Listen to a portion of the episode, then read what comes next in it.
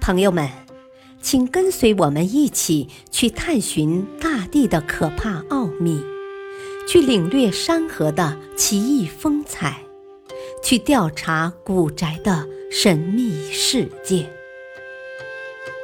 神奇科学探秘手记》：可怕现象的惊人真相。圣艾尔摩起火。一天黄昏，几个人在湖边钓鱼。一个人把自己的鱼竿从湖面上举起的时候，突然发现鱼竿的尖端爆发出蓝色的火焰。他以为自己的鱼竿着火了，本能的准备用戴着皮手套的手去灭火。但是，一个念头突然涌上了他的脑海：鱼竿是从水中举起来的，怎么会着火呢？这个人赶紧让伙伴们也把鱼竿举起来。奇妙的是，大部分鱼竿顶端都出现了神奇的火苗。大家纷纷称奇，收回鱼竿，用手去触摸出现火焰的地方时。神秘的火焰却瞬间消失了。这种起火还经常出现在海上航船的桅杆上。一六九六年，一艘帆船在地中海上航行，船员们突然惊奇地发现，桅杆上竟然闪起了火苗，有数十处之多。最为明显的是大桅杆风向标上的火苗。它的火光竟然长达四十厘米，有个船员按耐不住好奇心，大着胆子爬上桅杆，取下风向标，没想到那火苗却一下子跳到了桅杆的顶端。过了好久，这些莫名其妙的火光才消失。更奇妙的是，一八八零年的一个黄昏，在英国的克拉伦斯。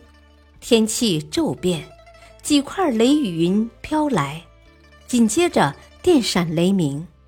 当时几个工人正在葡萄园里工作，葡萄园的旁边有一块墓地。突然，工人们看到一个带电体在追逐一个女孩，追了十几米之远，把女孩包围在一片火光中。工人们惊呆了。有的落荒而逃，有的去搬救兵。没想到的是，逃到墓地旁的几个工人也被火光包围了，仿佛有什么东西在扑打他们的脸。工人们慌忙用手拂过自己的脸庞，他们竟然发现电火花从自己的指端跳走了，一束火焰同时从天而降。这时，追逐女孩的带电体也从木顶的铁杆上跳跃了过去，还伴随着嘶嘶的声音。更奇怪的是，这阵怪火消失后，女孩和工人们都没受伤，只是墓地旁的樱桃树被雷电击倒了。这种怪火发生频率最高的地方，要数意大利圣埃尔摩教堂了。雷电之后，人们常常能看见教堂的十字架上燃烧着一团火。这种火是红色的，火舌时而延长，时而缩短。虽然看上去吓人，但这种火对人无害。又因为常常在教堂上出现，就被人们看成是吉祥的预兆。由于圣艾尔摩是海员的守护圣人，圣艾尔摩教堂又经常有这种火烧起，人们就把这种火称为圣艾尔摩之火。古代航海的人们在狂风暴雨中看到船只桅杆上燃起这种火光，都认为是守护圣人圣艾尔摩显灵保佑船只。但这显然只是一个传说。那么，这种奇怪的火光究竟是怎么产生的呢？要想了解它的原因，首先要弄清楚它究竟是一种什么东西。一般来说，圣艾尔摩之火有着蓝白色的光辉，有时候看上去很像火焰，但通常情况下，它都是以两至三道的电弧状出现。圣艾尔摩之火常常出现在船只的桅杆、建筑物的顶端和烟囱等圆柱状的结构上。它的真实身份其实不是火。